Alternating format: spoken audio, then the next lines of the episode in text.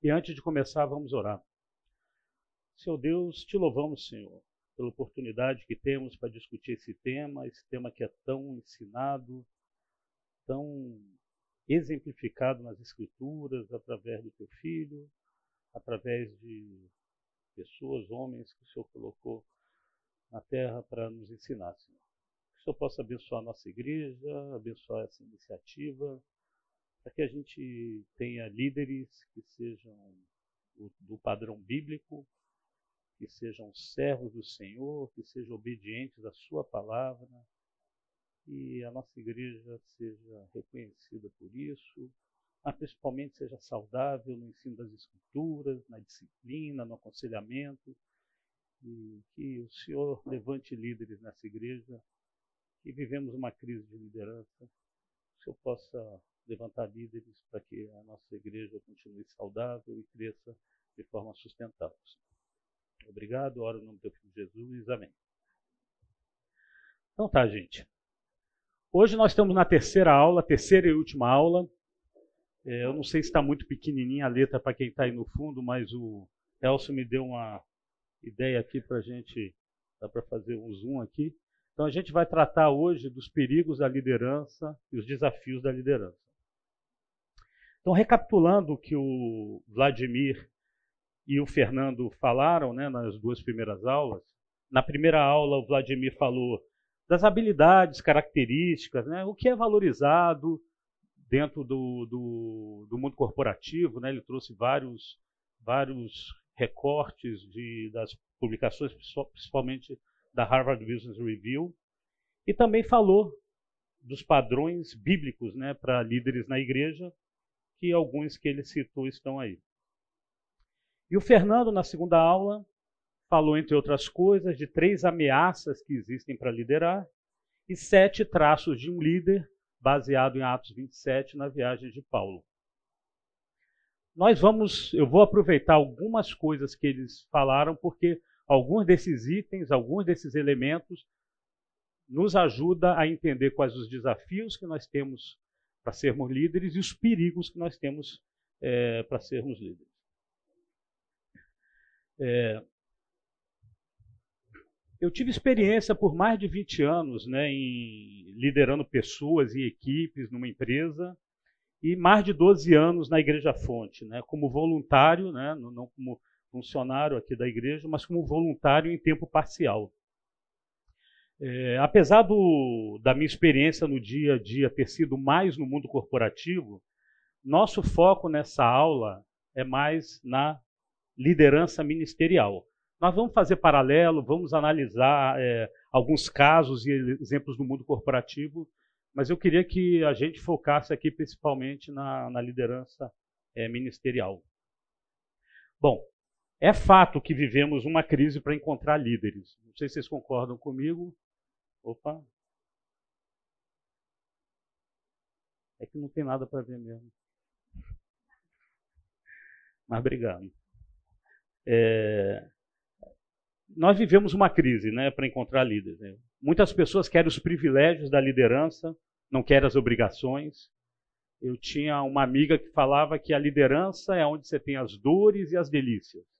As pessoas não querem as dores, só querem as delícias né, da, da liderança.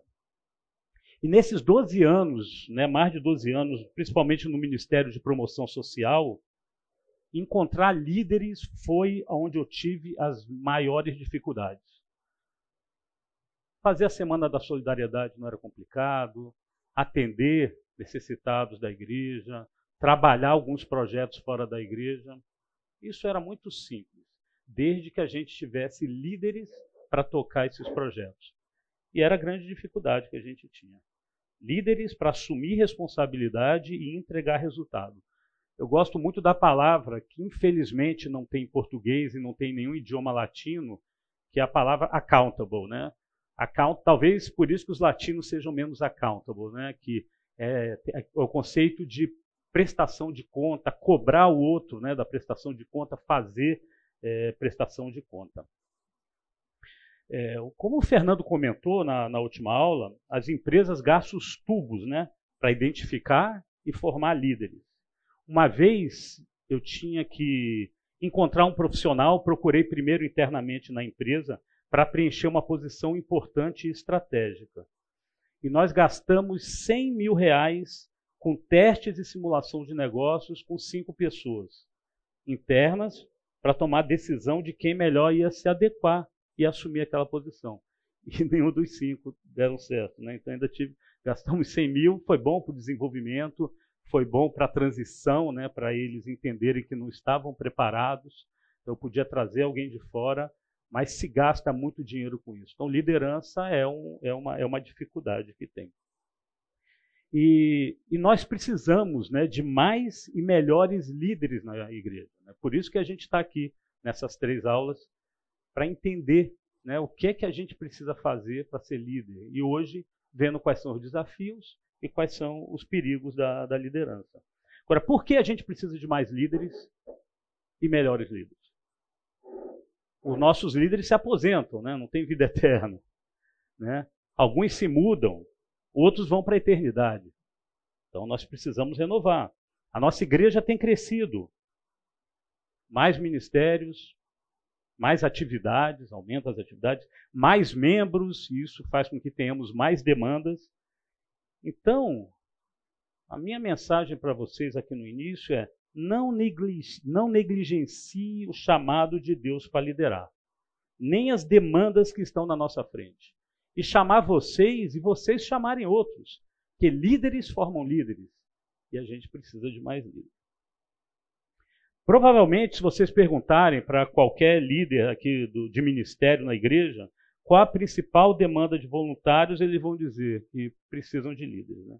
Demandas em geral, né? não sei, Vlad, faz sentido? Né? Existe um, uma demanda de líderes. É, eu não sei quais são os seus desafios, os perigos que rondam quando vocês exercem o papel de liderança, espero que vocês se identifiquem. E o objetivo aqui é que a gente é, bata papo, a apresentação está bem leve, com muitos exemplos, estruturada para a gente conversar, para trocar é, experiência, trocar conhecimento. Eu nem tenho expectativa de passar por toda a apresentação. O objetivo é que a gente possa interagir e que nós todos estejamos preparados para assumir essa posição.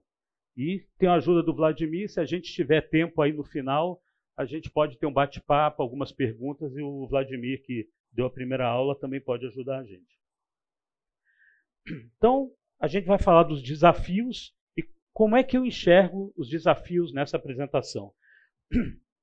Eu enxergo o desafio como obstáculo, né, uma objeção, um impedimento para a realização de uma tarefa ou uma atividade. Né, atividade de liderança. E perigo separando, é uma situação que se encontra por ameaça, que pode comprometer a integridade, né? pode ser física, emocional, espiritual. Né? Então, esses são os perigos, eu dividi em duas partes essa, essa apresentação. Então, por favor, me interrompa a qualquer momento, tá? Qualquer momento, levanta a mão, a gente conversa, a gente pode trocar experiência. Então, falando de desafios, o primeiro que eu trouxe é o desafio de liderar voluntários. Alguém aqui tem dificuldade de liderar voluntários? Por quê? Porque quando a gente está liderando voluntários, é isso aí, aqui é bom que o Elcio me ensinou aqui tecnologia. Elcio, você tem que sentar aqui, que se eu precisar. Então, é, porque é, é, um, é um desafio estão fazendo um favor. Né? Parece que está fazendo um favor. Não são pagos, não posso exigir cobrar, dar feedback duro. Aparentemente eu não posso demitir, né? ou não. Ou não né? A gente vai ver isso mais adiante. Mas é diferente quando a gente está no mundo corporativo, na empresa, na escola, em algum lugar, que você, em casa, né, se você tem algum funcionário, não entregou, você ah, não vem mais, eu vou contratar outro. Mas existe, eu percebo, pelo menos já, já tive mais isso, eu aprendi a lidar com isso, tive alguns professores aqui na, na, na igreja, e tem tudo a ver com ensinamento bíblico. Tem tudo a ver com ensinamento bíblico. Outra preocupação é como é voluntário, não vou conseguir um substituto, então é melhor ficar desse jeito. Desse jeito, o que é desse jeito? Sem entregar, sem comprometimento, algumas vezes, né? E às vezes, na igreja, é meu irmão, é meu amigo. Né? Então, a gente acaba tolerando quando tem um problema de desempenho. Né? Então, aqui, às vezes, pode ter um irmão e isso não é incomum. E quais são as consequências de não atuar de forma adequada com os voluntários? Não entregar para o meu líder o que foi prometido. Vladimir foi meu chefe por muito tempo. Eu estava no Ministério de Promoção Social.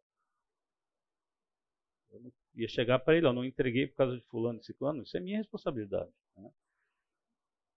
Você fica sobrecarregado, você faz o teu trabalho, faz o trabalho dos outros, e deixa de desenvolver a liderança na igreja. E qual é a solução? Né? Qual é a solução para esse caso? Demandar entregas com excelência. Né? O que a gente faz é para o Senhor e para a sua obra, como está em Colossenses 3,23. Então nós temos que ensinar e explicar para o nosso liderado, que é voluntário, que ele não está fazendo isso por nós. Pode até fazer, né? pode até fazer, porque é um irmão querido, mas está fazendo para o Senhor. Então, isso, quando eu comecei a trabalhar aqui como voluntário e liderando, né, foi uma conversa que eu tive com o Vladimir, isso me ajudou muito, me deu muita tranquilidade em relação a isso. Responsabilidade não é minha, a responsabilidade é do Senhor. É, definir claramente objetivos e metas, isso é importante para não ficar para não ficar voando, dar feedback honesto e com amor, a Bíblia nos ensina amar o próximo, tratar com amor, então a gente tem que fazer isso com amor. Reconhecer as atitudes positivas e as entregas, né? é importante fazer o reconhecimento. O Fernando até citou algumas técnicas do livro Gerente Minuto, do Ken Blanchard, semana passada. E disciplinar, e quando preciso, demitir. Né? Demitir, continuando sendo amigo, continuando sendo irmão, mas entender que com os objetivos e metas de, definidos, as ações, se for um líder organizado, e a gente vai falar um pouco sobre isso depois, nós temos que, é, algumas vezes, desligar, mudar para outra área, fazer algo diferente. Faz sentido, pessoal?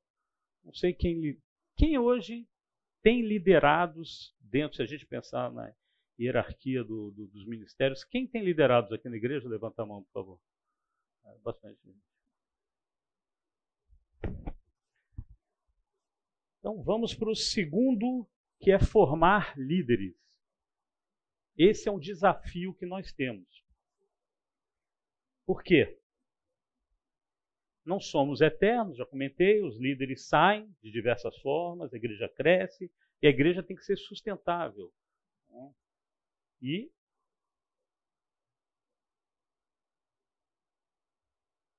E as consequências de não atuar na formação de líder é não ter uma sucessão efetiva.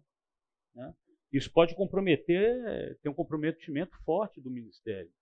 Né? Uma vez eu ouvi do, do, do dono da Gerdau, o principal acionista da Gerdau, falando que tem cinco S's que quebram uma empresa aí fora. Um dos S's é a sucessão. Quando a sucessão não é bem feita, a empresa pode quebrar. Você não tem um líder adequado para trabalhar a cultura da organização. E a nossa cultura é a cultura cristã. Nós temos um DNA fonte, isso é importante. Então, se a gente não tem uma sucessão efetiva aqui, pode ter comprometimento no ministério.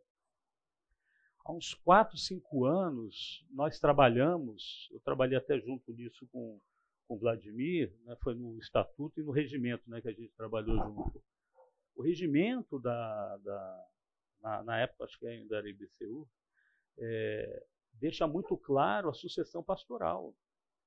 Sucessão pastoral é um dos maiores sofrimentos que as igrejas locais têm. Um dos maiores sofrimentos. Eu já vi igrejas serem esvaziadas, terem um novo líder que comprometeu a, própria questão ética, teológica, de ensino.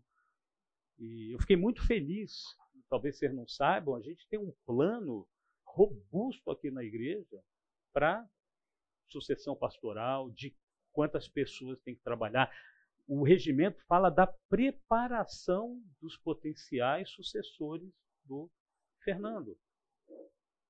Eu fico feliz da nossa igreja ter essa preocupação. E ela tem essa preocupação aqui com vocês. Né?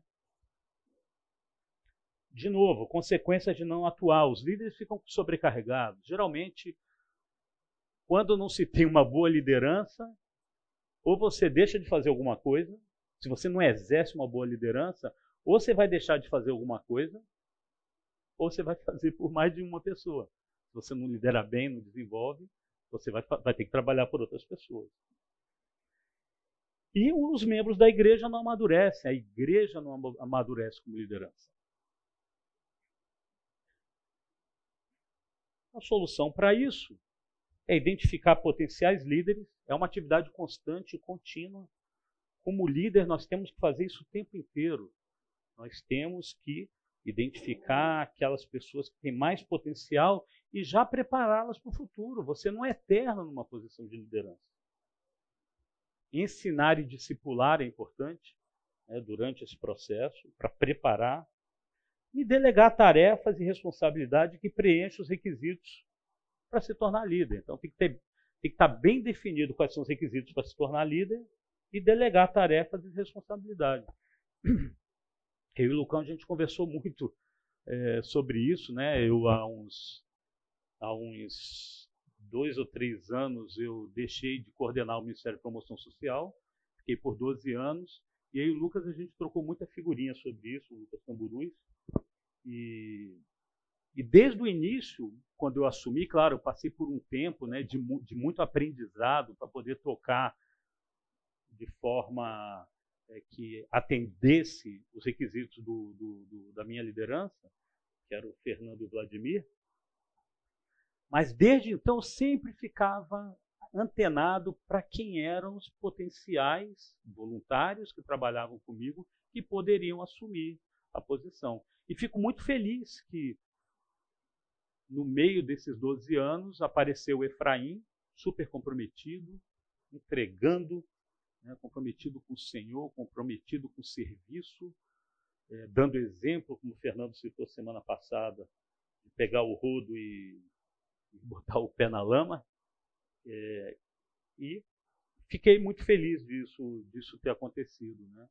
fui preparando, né, isso que eu estou apresentando para vocês aqui, isso foi vivido e eu acho que foi uma transição tranquila, né? Ele passou a se reportar para o Vladimir e ele já estava preparado, ele já tinha passado por várias áreas, né? Então, é, sei que é, delegar tarefas e responsabilidades que preenchessem esses requisitos, ele estava pronto. Me deu quase trabalho. Eu até falava, poxa, não vai precisar, não vai me ligar, não está precisando de nada. Ele não precisava, né? Então eu fico feliz. Eu, não, eu poderia estar é, com um problema de ego, ah, não está me ligando, não está precisando de mim. Não, muito pelo contrário, eu estava feliz. Porque isso demonstrava que eu acho que eu fiz um bom trabalho, né? E eu acho que a gente acaba ajudando, né? Eu tentei ajudar, eu não, não joguei essa bomba para o Vladimir Fernando saindo, falando, ah, Vladimir Fernando, vocês se virem agora, eu estou saindo, vocês se viram agora para arrumar, não. Já entreguei mais de um nome, mas com a recomendação do, do Efraim. E eu acredito que ele está fazendo um bom trabalho. E tenho certeza que está fazendo um trabalho melhor. Tenho visto o que ele está fazendo aí. É muito bacana. Né? Trabalhado com o Desidério e com a Alessandra. É excelente líder.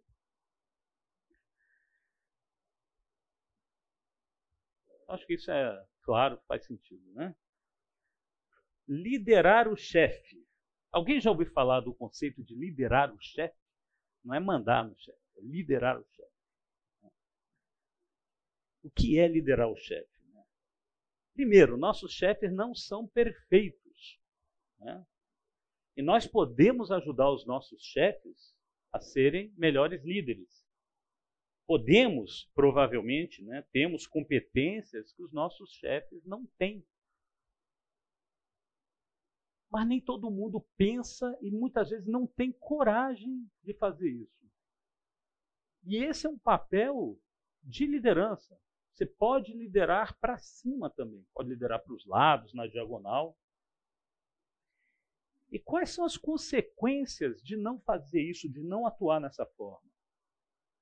Primeiro, nós fazemos parte do mesmo ministério e a gente perde a oportunidade de melhorar o ministério.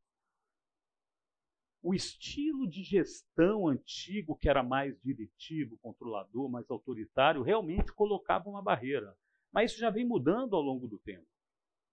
Então nós temos que liderar os nossos chefes. Hoje nós temos oportunidade. E numa igreja bíblica,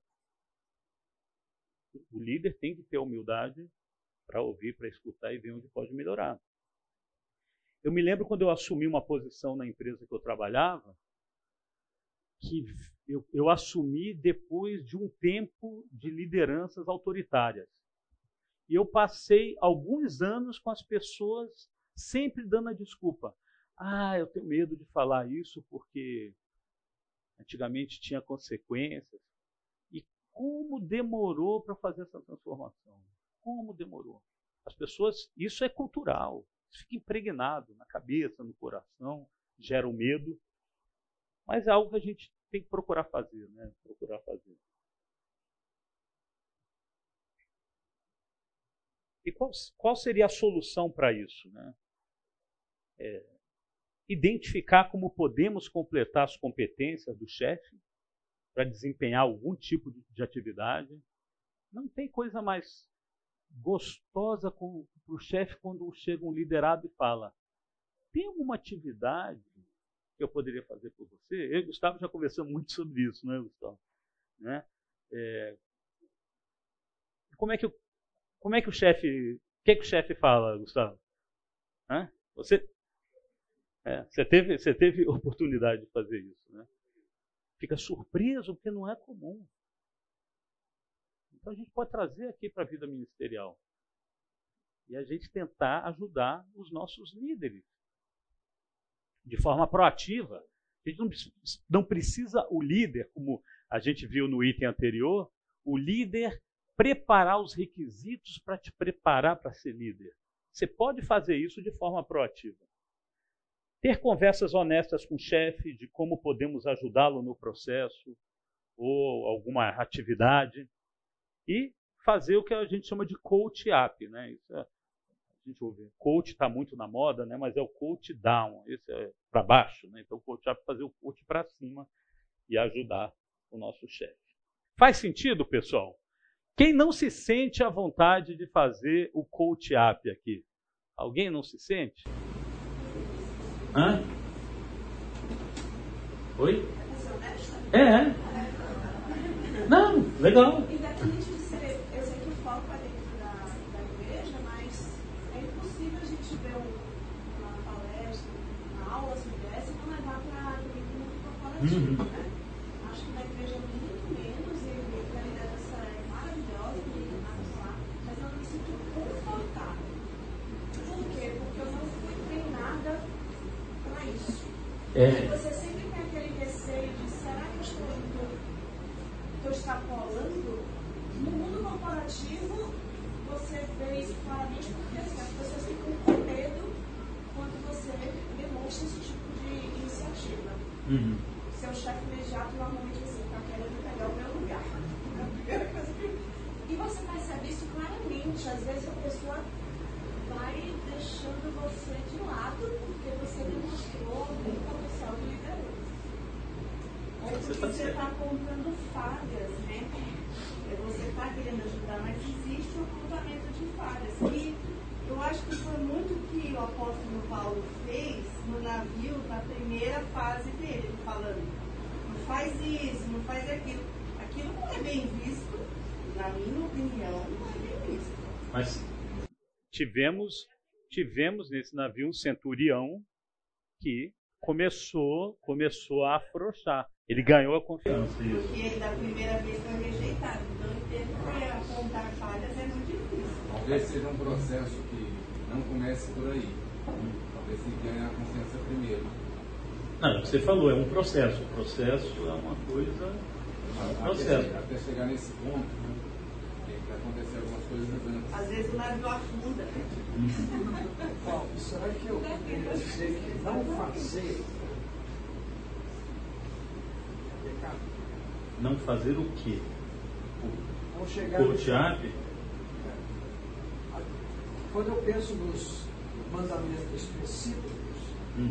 uns aos outros, envolve a demonstração. A demonstração para quem? Só para o meu filho?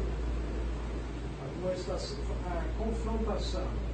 Para questões de pecado, eu concordo com você. Nós temos que exortar, mas pode ser uma questão administrativa, por exemplo.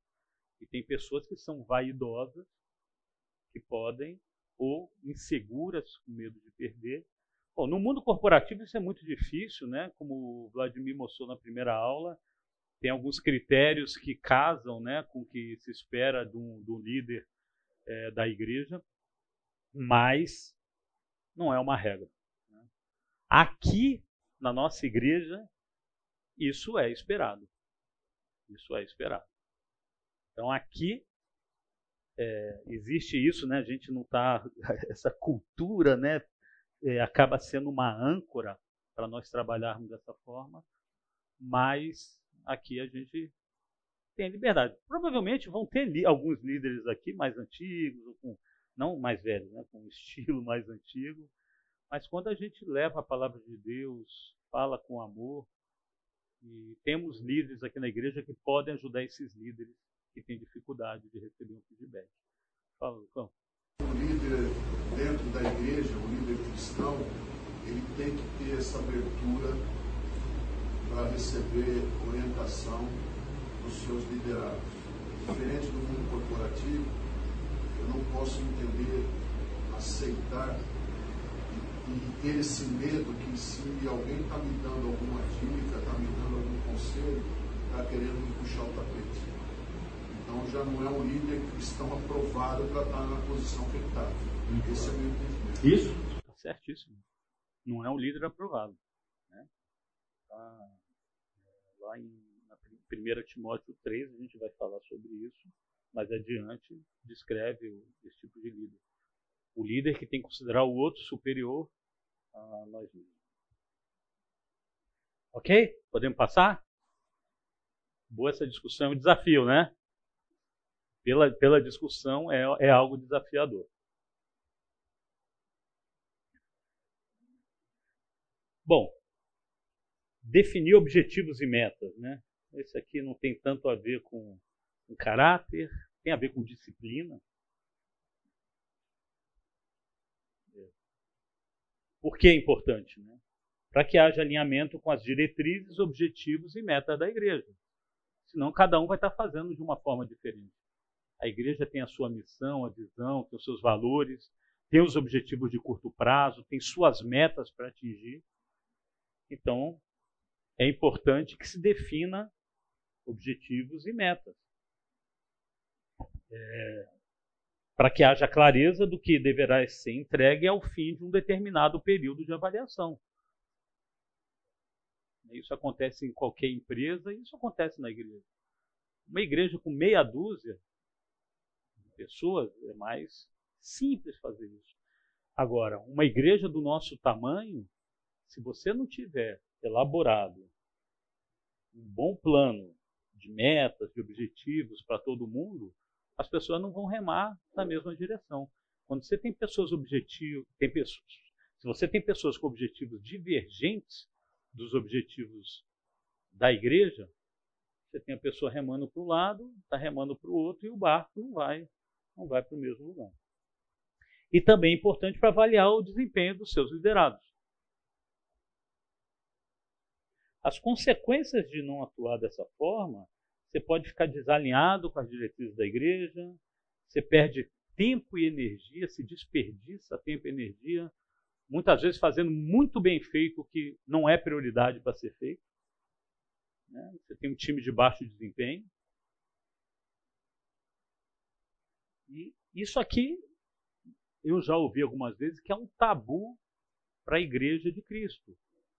A igreja de Cristo, o Espírito Santo faz tudo, né? e as pessoas negligenciam a disciplina, a organização. E isso, você tendo metas, você cria disciplina. Vocês acham que o pessoal do louvor, pessoal do som que organiza não tem uma meta de começar o culto às seis horas? Eu fico, eu tenho orgulho, orgulho santo de estar numa igreja que, quando acaba o segundo dos 5,59, 5 horas, começa o culto. Eu fui numa igreja que minha mãe congregava, na Bahia,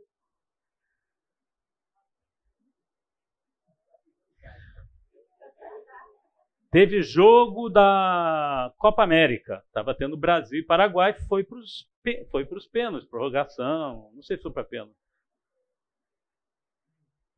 Nós, como disciplina da Igreja Fonte, chegamos lá, era não sei que hora, era seis horas. Chegamos lá às seis horas, a igreja vazia. O, o culto começou às seis e quarenta. As pessoas só começaram a chegar quando tinha terminado Copa América, nem era Copa do Mundo. Né? Copa do Mundo, a Igreja Fonte extremamente organizada, ela pode planejar isso antes. E o pastor foi lá na frente e falou de brincadeira, oh, teve jogo, né? Eu me senti ofendido, que eu estava lá de 6 a 6 e 40 sentado e não tinha acontecido nada. Então, objetivos e metas para cada indivíduo é muito importante. E é isso que leva à organização que a gente tem na nossa igreja. Bom, a igreja aqui de Campinas não conseguiu mudar o horário do culto da noite. O motivo levantado foi meu filho precisa assistir o jogo da Ponte Preta. E isso contaminou de tal modo que não, não conseguiu mudar o horário. Agora, esse é o exemplo de liderança. Imagina o, o jogo da Ponte Preta é importante para essa pessoa. O meu pai vir na minha casa, que não é cristão, e ele acabar ficando mais tempo lá em casa, é justificável eu chegar mais tarde no culto, porque meu pai ficou mais tempo lá em casa e eu tenho que dar atenção para o meu pai. atenção para o meu pai é mais importante do que a Ponte Preta. Então você começa a criar referências, né, referências que não são adequadas, né, não estão alinhadas com o que a gente aprende nas escrituras.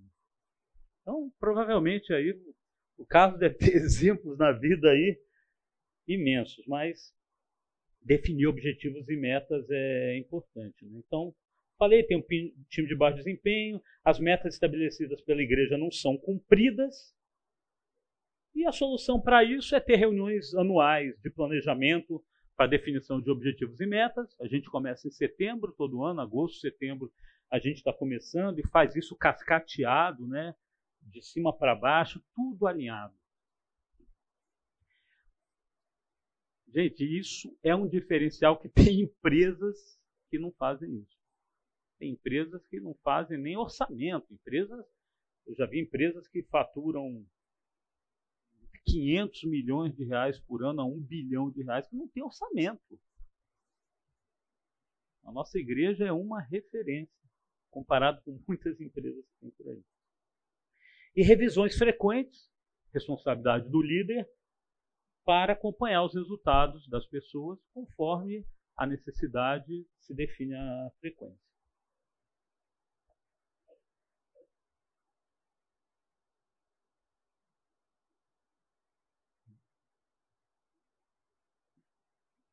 Vamos lá. Falar agora um desafio é de autoconhecimento e autoliderança. É, por que isso é importante? Né? Bom, deixa eu. Eu costumo usar, eu, eu, eu costumo usar bastante isso quando eu trabalho com, com liderança. Né? Você constrói a liderança sobre alguns algumas bases. Né? Então, para você liderar os outros, vou começar de cima para baixo. Né? Para você liderar os outros, você não consegue liderar os outros se você não conhece os outros. Como é que você vai liderar se você não sabe as forças, as fraquezas, as motivações, os desejos? E você não consegue liderar os outros se você não é capaz de liderar a si mesmo? E para você liderar a si mesmo, você precisa se conhecer. Como é que você vai liderar a si mesmo se você não sabe quais são as suas fraquezas, as suas motivações? Então, o processo de liderança começa sempre com autoconhecimento. No, no mundo corporativo, quais são as forças, as fraquezas de cada um. E aqui, na Igreja de Cristo, nós temos o pecado, né? que lá no mundo corporativo não tem o pecado, até tem, né? Às vezes é travestido, algumas pessoas não aceitam. Eu dei aula, eu dei um treinamento por muito tempo na empresa que eu trabalhava de liderança transformacional.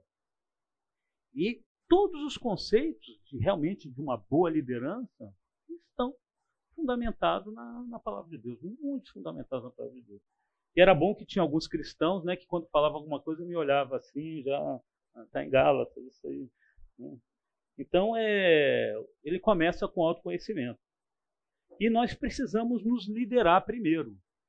E o que é nos liderar primeiro? É o domínio próprio. O domínio próprio faz com que a gente saiba como vai reagir, saiba quando dizer sim, quando dizer, quando dizer não para algumas situações. E eu vou aproveitar isso aqui para falar que várias pessoas perguntaram o que, aconteceu comigo aqui. Né? Foi falta de domínio próprio. Eu não me gerenciei. Né? Fernando já sabe, está rindo. Estou com 56 anos, aí eu estou na minha casa, lá meu filho pega o hoverboard, sabe eh, aquele hoverboard que você sobe, Aí você carrega na bateria e você faz assim, ele vai para frente, vai para trás. Só tem duas rodas. Né?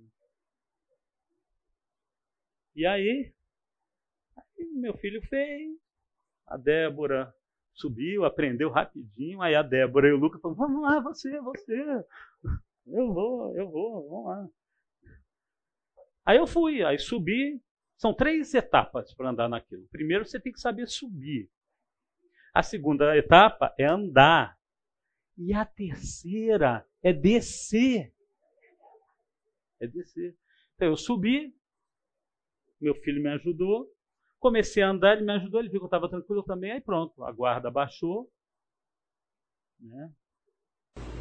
A guarda baixou e eu gosto de aventura, de fazer algumas coisas diferentes, né? Então, o que, aconteceu?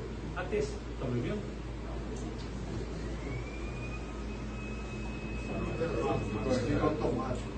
Tem que terminar a história. Bom, a, a, terceira, eu baixei a guarda e a terceira etapa fui pro chão feio, caí assim. Caí, caí bem, caí bem, mas alguns pontos do meu corpo pegaram, chegaram primeiro. Né? Então, a cotovelo, pensei que eu tinha fraturado a dor que tive. Bom, no outro dia eu estou com dor aqui na nádegas e aqui o braço, quase fraturei, mas graças a Deus não aconteceu nada. Então realmente faltou domínio próprio. A gente tem que saber os nossos limites, né? saber como é que é o nosso comportamento, quais são as nossas motivações. Pô! Lembrar da nossa idade. É, é autoconhecimento. Eu tenho 56 anos, não tenho mais 20 anos. Então, gente, a gente completa depois do intervalo, tá? O meu filho levou o hoverboard para casa da namorada, cujo pai está sentado ali, o senhor Daniel Oliveira. E ele quase subiu, mas ele te teve o mesmo estímulo, né? O genro, o futuro potencial, futuro genro e a filha, vai, vai, vai. Só que ele teve o quê? Sabedoria, tomou a decisão certa. Eu, Daniel, quando eu crescer, eu quero ser igual a você, cara.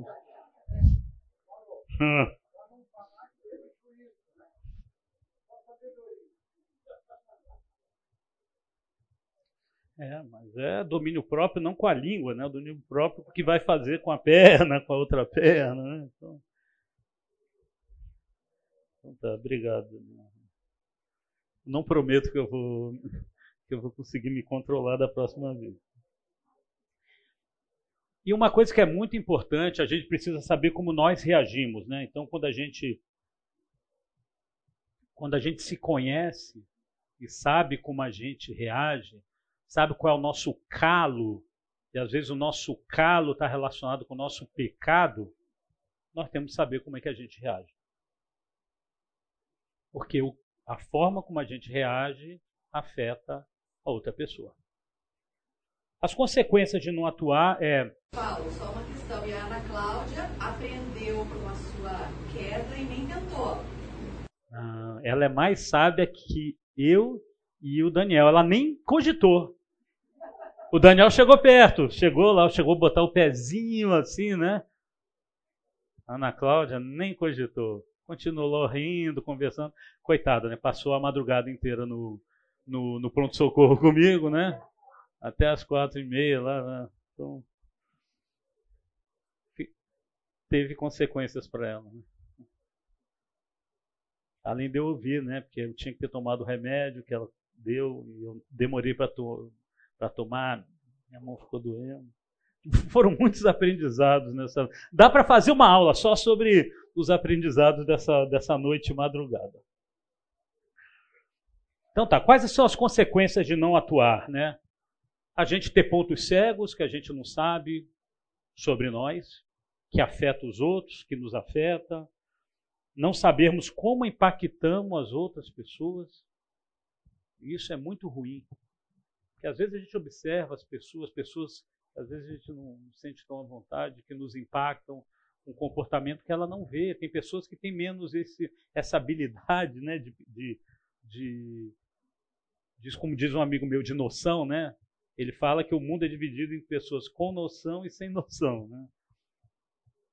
Então, como consequência, nós sermos egoístas, porque a gente não entende o outro, e somos totalmente ineficientes como líderes. Né?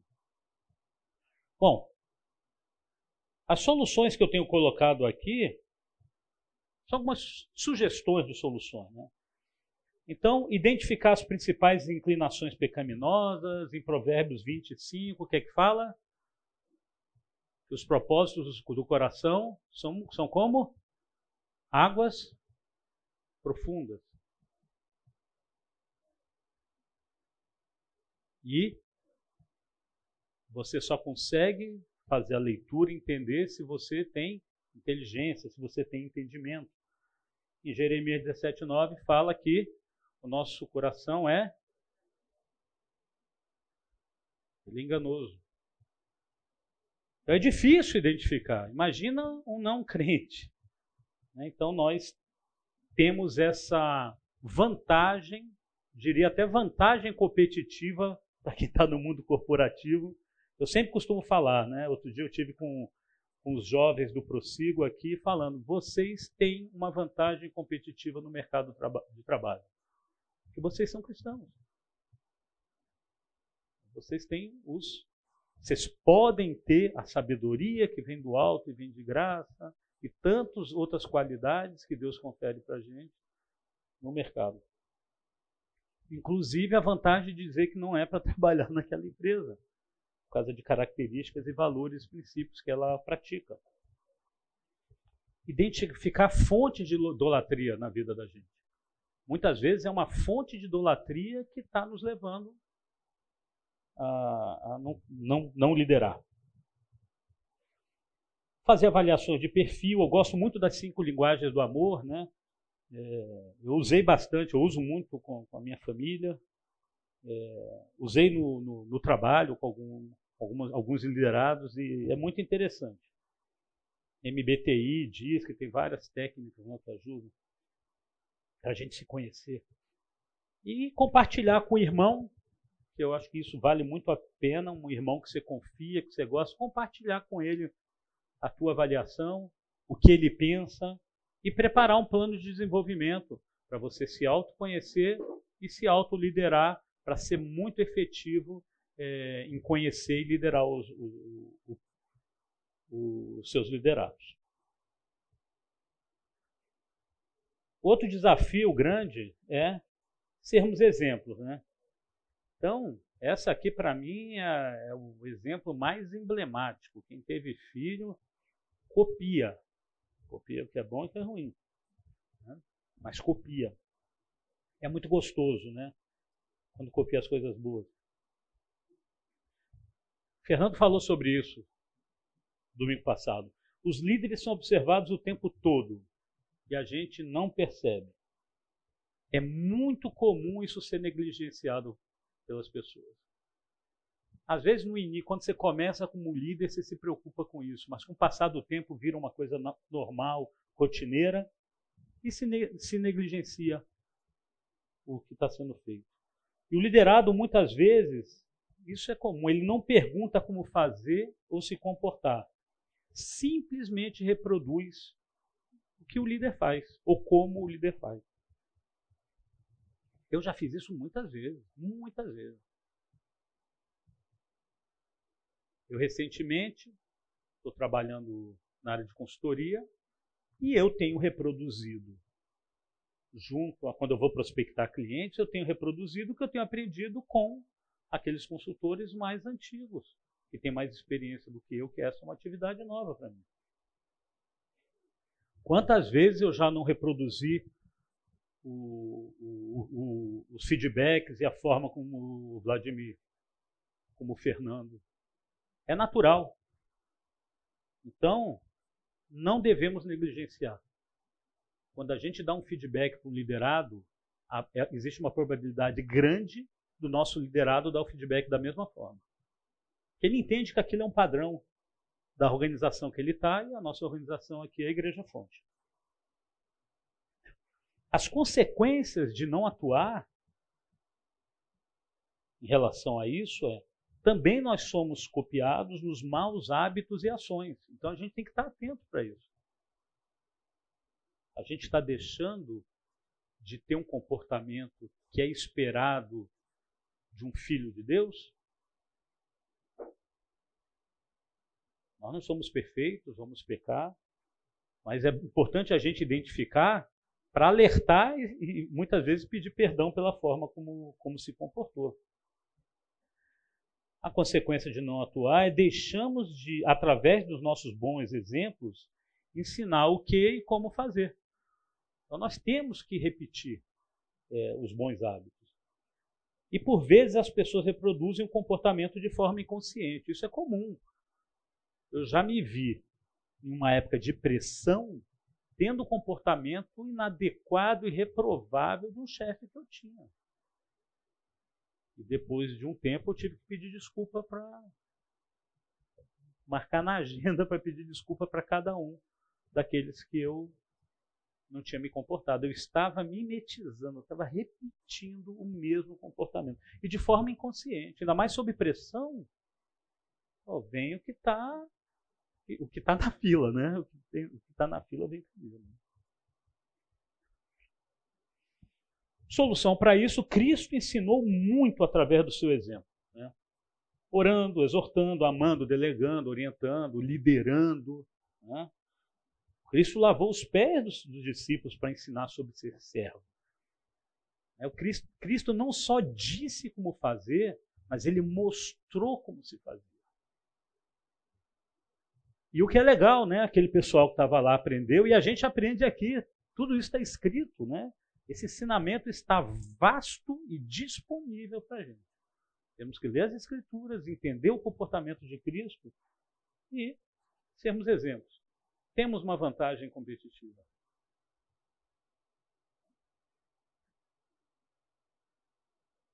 Outro desafio importante é tomar iniciativa, não depender do líder, não tomar tempo e energia do líder, Todo bom líder espera essa postura dos seus liderados.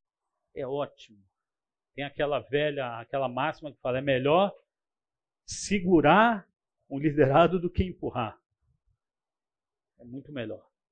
Aquele que a gente segura é aquele cara que, aquela pessoa que, que toma iniciativa, né, que cria.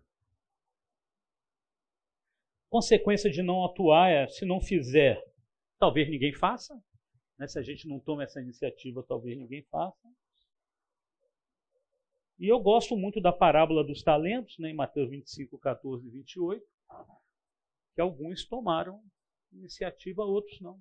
Outros se acomodaram, é, enterraram o talento. E Cristo deu muitos exemplos de iniciativa, é, mesmo sendo servo, né, é, mesmo sendo é, mesmo sendo Deus, ele servia, ele orava.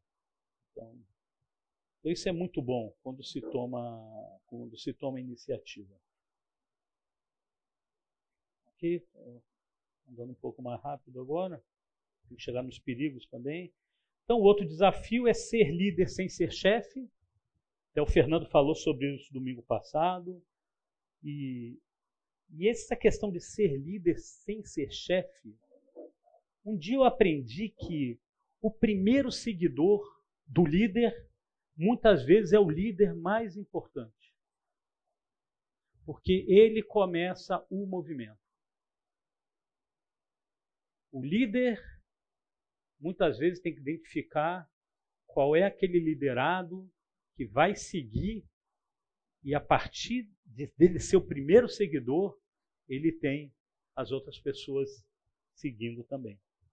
Eu tive uma oportunidade uma vez, isso ficou muito claro. É, uma vez eu estava com o grupo que eu liderava na empresa e a gente estava num impasse.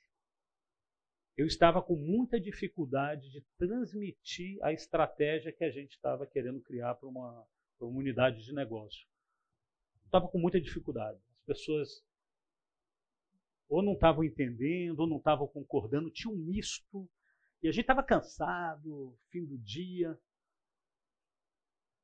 E, e aí o Fernando falou, inclusive semana passada, que quando você começa a ser líder, você já não tem a carteirinha, né? Você tem que você tem que ir conquistando, né? A confiança você vai conquistando. Não adianta você você começa a ser líder e já quer fazer e acontecer. Você tem que ganhar confiança como líder. E tinha uma pessoa daquele grupo muito influente que eu já tinha construído uma relação de confiança de muitos anos. A gente estava no impasse, estava muito difícil para mim como líder dar sequência àquela, àquela etapa do processo. E essa pessoa chegou e falou: Paulo, tá difícil de entender, mas vamos para frente. Eu confio em você, nós vamos, nós vamos tocar isso para frente. Os outros, no mesmo momento, falou: estamos juntos. Se ele não tivesse falado aquilo, talvez até hoje a gente estava nesse impasse. Mas o fato de ele foi muito mais líder que eu. O primeiro seguidor, muitas vezes, é o líder mais importante. E nós podemos seguidor, ser esses seguidores quando a gente entende do nosso líder que o caminho é o caminho certo, quando a gente conhece o caráter, às vezes a capacidade de entrega, de visão, nós podemos ser líderes seguindo o nosso líder. O exercício da liderança não é prerrogativa de quem está empossado, né? O Fernando falou exatamente com essas palavras. Então, não é de quem está empossado, né? Todos nós podemos liderar, mesmo sem ser chefe, sem ser gerente. E é importante né, mostrar para o próximo quem é o nosso líder supremo e soberano. Né? Todos nós temos líder, todos nós. O último é o, é o nosso Senhor. Então é uma oportunidade para nós mostrarmos quem é o nosso líder. Né? Nós sermos demonstrando que nós somos um seguidor. Nós estamos liderando sendo seguidor. A consequência de não atuar é não influenciar os outros incluir, inclusive com a oportunidade de evangelizar. A gente evangeliza mostrando que seguimos um líder. Nós podemos comprometer a liderança do nosso líder, né, não, não seguindo, e a gente pode negligenciar a oportunidade de fazer diferença na vida da igreja, quando nós não atuamos. Solução: Seguir exemplo de Paulo no navio, na segunda aula que o Fernando falou, é, a gente estudou isso semana passada em Atos 27. Paulo deu exemplo sem ser chefe, era prisioneiro, ele liderou em várias etapas e teve o processo de ganhar confiança para poder começar a ser escutado e ser liderado por Deus, entregar a nossa vida, deixando o Senhor dirigir a nossa vida e testemunhar para que outros o conheçam e vejam que nós somos seguidores. É uma forma de liderar também. Eu vou passar direto. Ok, gente? Vou mandar mudar para os perigos. Alguém quer comentar, falar alguma coisa? Os desafios são mais brandos, né? São alguns obstáculos que a gente pode contornar. Para os perigos podem comprometer a nossa integridade física, nossa integridade moral, emocional. Um perigo é não liderar o seu lar. Você pode liderar muito bem o seu ministério e se esquecer de liderar o seu lar. Você pode sobrecarregar a tua vida, colocar as prioridades liderando o ministério, sendo fazendo um bom trabalho como líder de ministério e não liderando o seu lar. A orientação bíblica para isso está lá em 1 Timóteo 3, de 4 a 5, que resumidamente é: ensina que a gente tem que governar bem a nossa família. Nós temos que ter filhos sujeitos a ele. E fala: se não governa a família, como vai cuidar da igreja de Deus? Uma hora a casa cai. Eu gosto, não sei, eu já compartilhei com alguns de vocês, né, tendo filhos sujeitos a ele, eu gosto muito do teste do restaurante. Né? Eu faço com. Já fiz com. É comum eu fazer esse teste no restaurante com meus filhos, que já é uma forma de treinar ele para serem líderes, né, como pais, para educar é, os meus futuros netinhos. Né? O teste do. O teste da, do restaurante, a gente chega no restaurante, vê uma família com criança. Aí tem vários pontos, ver se eu me lembro de, de quase todos os pontos. Um dos pontos se analisa a autoridade dos pais.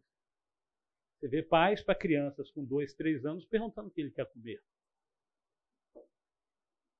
Criança, na idade, não sabe o que é nutritivo. Você não tem que perguntar. Ela vai comer aquilo que você escolher, que você sabe que é nutritivo. Você sabe o que, é que ela vai comer durante o dia inteiro? Quer é que tomou de café? como é que vai balancear toda a parte nutricional? Eu já vejo crianças, filhinho, o que, que você vai querer? O menino não sabe nem falar direito. Ele não sabe ler o menu. Ele não sabe o que é bom para ele. E os pais estão deixando de, estão entregando autoridade muito cedo. Como ele respeita os vizinhos de mesa. Você vê crianças que desrespeitam completamente. Como é que eles tratam o garçom? Pede por favor, obrigado. Cara, teste do restaurante é sensacional. Se eu fosse vocês que têm filhos menores, observe os filhos de vocês. Prepare uma lista, como se fosse o filho dos outros, que é mais fácil ver os filhos dos outros. Oi? Aonde quer sentar? qual a mesa, qual a cadeira, né?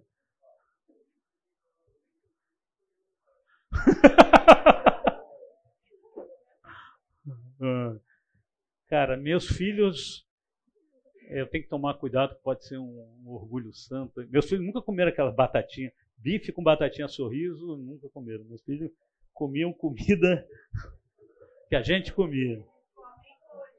Hã? Não, hoje pode, hoje pode.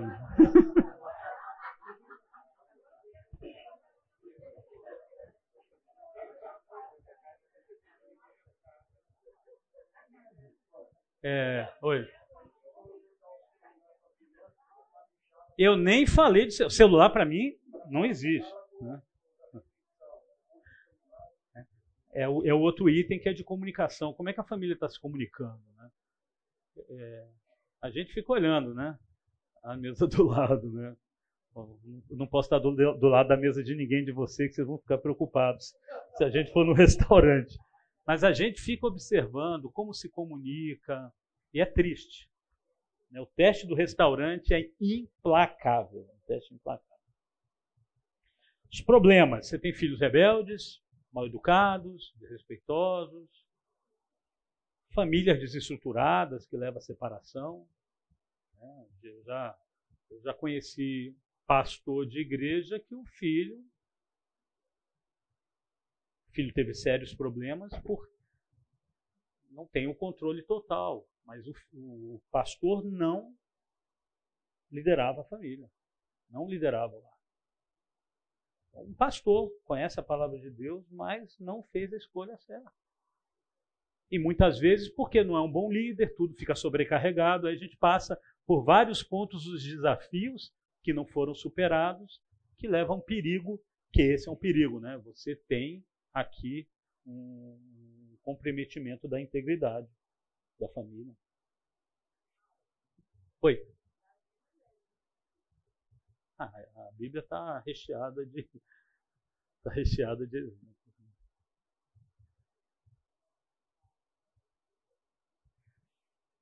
Então, solução, né? Ser obediente a Deus nos aspectos de liderança no lar, né? Que a gente viu aqui em 1 Timóteo, desde 4 a 5. Assumir a autoridade que é dada por Deus em relação à família. Ter uma vida equilibrada nas diferentes responsabilidades. Né? Nós temos que ter uma vida equilibrada. Precisamos ter sabedoria né? para ter uma vida equilibrada, para estudar a palavra, para servir no ministério, para trabalhar, para trazer o sustento, para cuidar da família, para fazer atividade física, para a gente é, ser saudável, né, para ser emocionalmente é, equilibrado. E participar de programa de discipulado na igreja. Né? Eu acho que eu já participei do programa de, de discipulado na igreja e isso foi muito discutido, debatido e eu aprendi muito é, em relação a isso. Realmente eu recomendo. Algum comentário, gente? Então, mais um perigo. Se apegar. Se apegar uma posição de liderança não é ruim, é bom. Eu adoro liderar, tem gente que adora liderar. O problema é se apegar de forma pecaminosa a uma posição de liderança.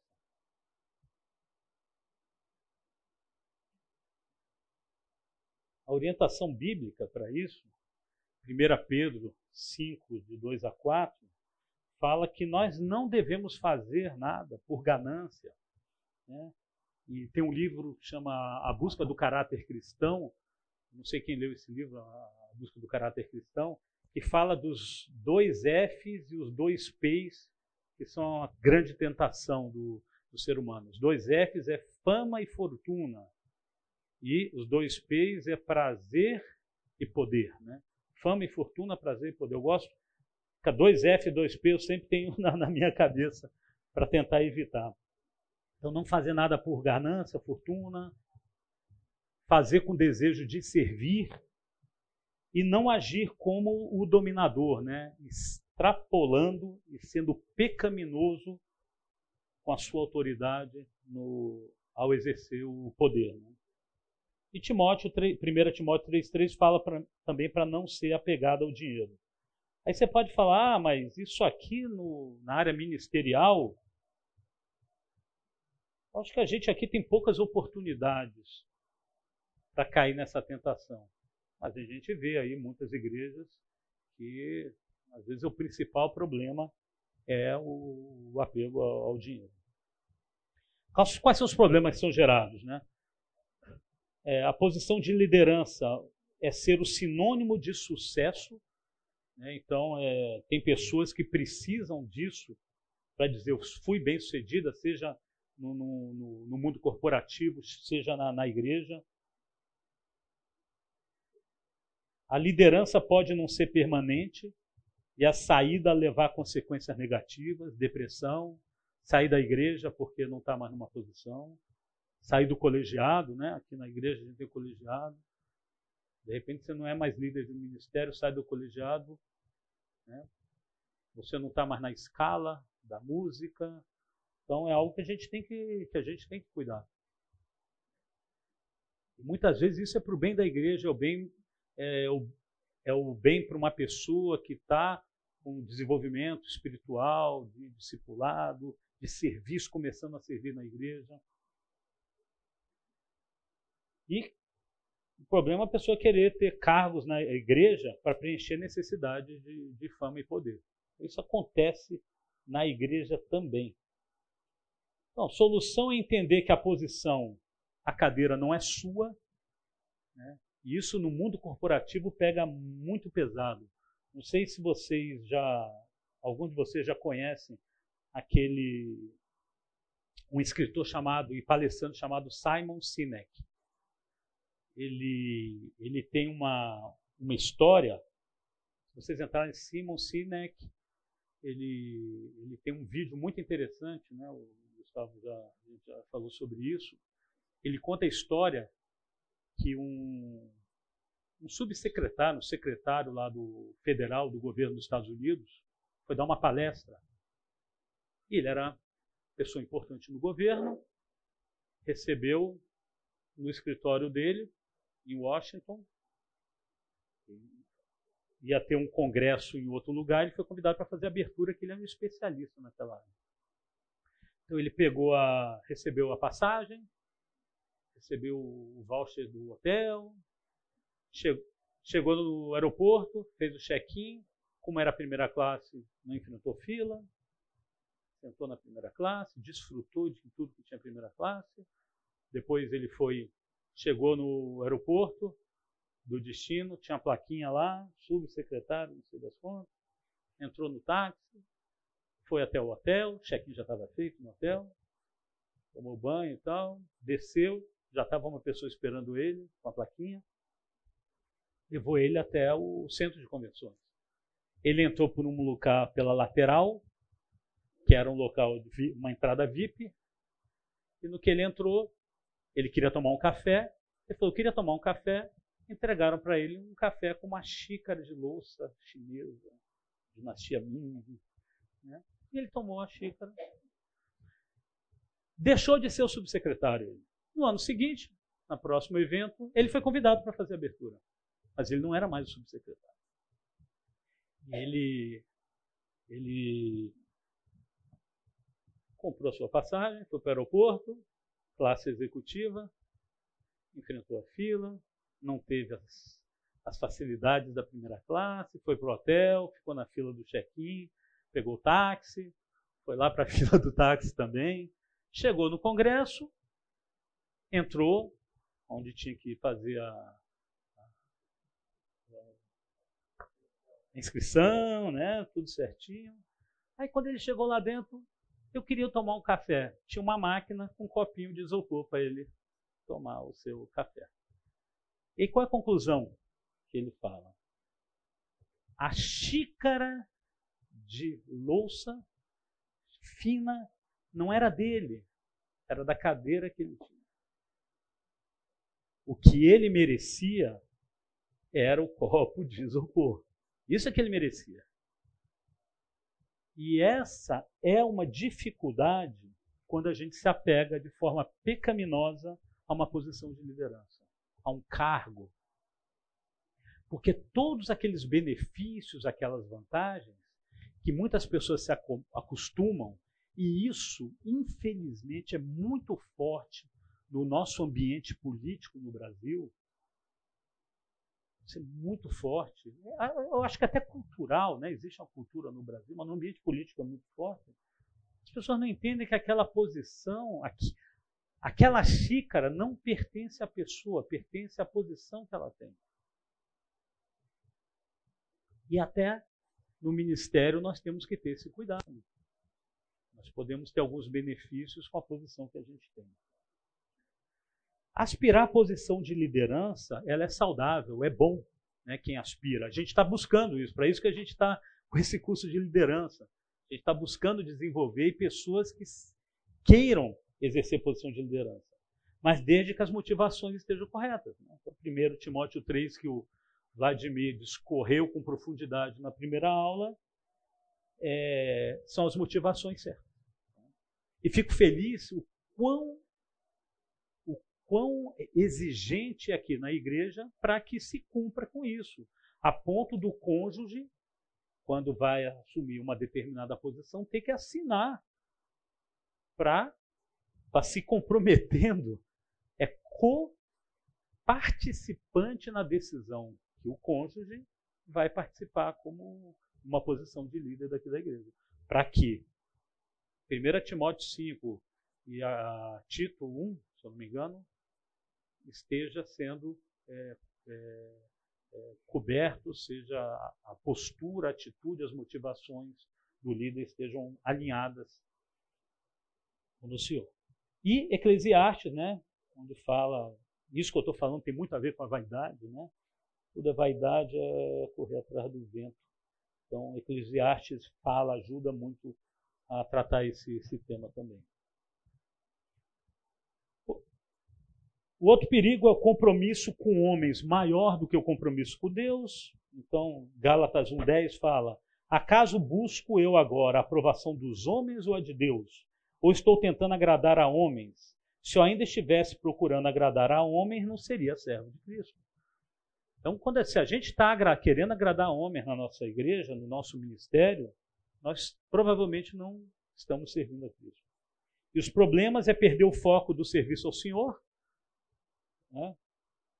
Vou ficar sonhando, quando eu estava me reportando com o Vladimir, vou ficar sonhando com o Vladimir. Poxa vida, fiquei com o Vladimir.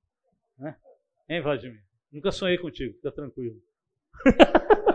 é vai perder o foco do serviço do Senhor, a gente vai ficar preocupado, ah, o que, é que o Fernando está pensando? Né? O Fernando vai pensar muito bem se você estiver sendo obediente a Deus. É isso que a gente busca aqui na igreja. Né? E querer apenas agradar alguém da igreja. Isso pode acontecer. Isso pode até acontecer com jovens que estão querendo é, se aproximar de alguém, queira agradar mais alguém da igreja do que agradar ao Senhor. E aí a gente desobedece. Solução: revisar frequentemente após oração qual a verdadeira motivação do serviço. Isso é uma coisa que a gente tem que revisar sempre, como líder na igreja.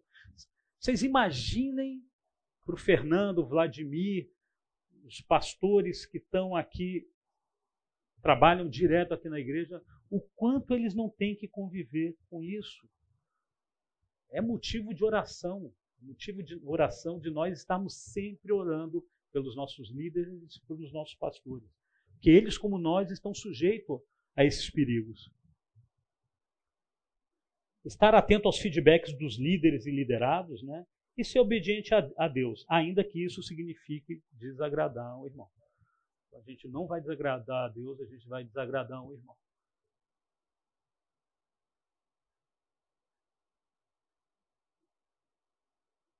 E o perigo, outro perigo, a soberba na liderança. Né? Então, a orientação bíblica em Filipenses 2, 3 a 5 diz que nós não temos que fazer por ambição egoísta ou vaidade, nós temos que ser humildes, considerar os outros superiores. Isso é importante até no nosso ambiente corporativo. Nós temos que considerar os outros superiores. É uma ordenança do Senhor. Cuidar também dos, do interesse dos outros, não só do nosso interesse mas cuidar do interesse dos outros e ter a mesma atitude de, de Jesus Cristo. Né? Qual foi a atitude de Jesus Cristo?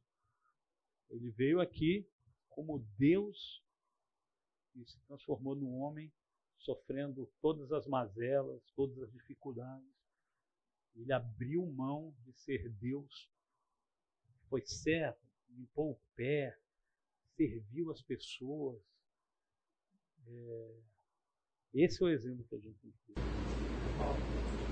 Ele tomou essa decisão quando ele estava lá. Não quando estava aqui.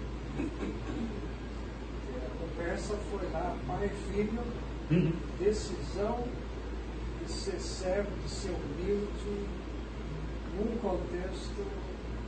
E foi obediente até o fim. Vamos dizer, num ambiente completamente perfeito toma uma decisão dessa de vir para um negócio, um projeto cheio de gente orgulhosa, pecador, e experimentar coisas novas num ambiente imperfeito. Então, o grande problema da soberba, isso é comum, é a gente mudar o comportamento quando exerce posição de liderança. Quantas pessoas eu vi mudando da água para o vinho, às vezes uma mudança sutil, quando exerce posição de liderança se achar superior e mais importante que os outros, principalmente com gente, pessoas com pouca maturidade espiritual. Abraham Lincoln falou que você quer conhecer uma pessoa, dê poder a ela. E tem um que complementa. Se quer conhecer mais ainda, retire o poder dela. E independe do nível. Você fala, ah, ele só tem, só fica soberbo quando assume a posição de titu, pastor titular da igreja. Você dá uma farda, dá um giz para um professor, dá para uma criança, né? Eu me lembro na quinta série tinha um prefeito da sala, né? Que naquela semana, nossa, o prefeito da sala, ah, tinha gente que se via ali já desde novo, né? Como é que o prefeito da sala é velho. Assim.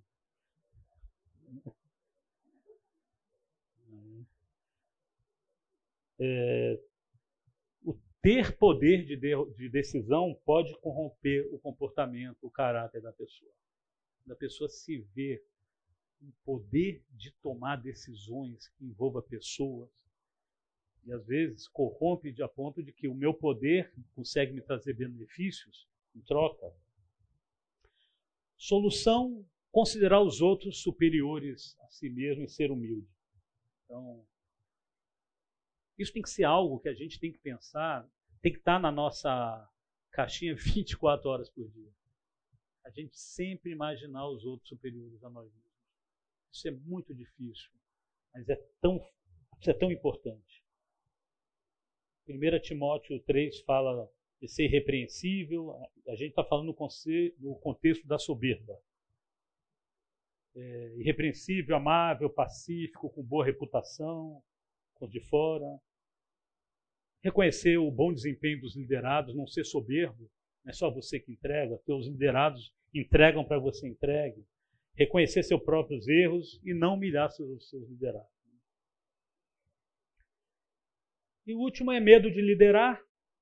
Né? Então, muitas vezes o medo de liderar, não fazer por ambição egoísta ou vaidade, ser humilde, considerar os outros superiores, cuidar também do interesse dos outros e ter a mesma atitude de Cristo. Né? Então, às vezes o medo de liderar é pelo temor de, temor de fracassar e ah, muitas vezes o pecado é que está levando a esse medo é, de liderar, tem medo do que, é que os outros vão pensar se você errar. E a solução é buscar o Senhor, se colocar inteiramente a sua, na dependência, pedir sabedoria e discernimento. Né? E Tiago 5 fala que a gente tem sabedoria de grátis. Né?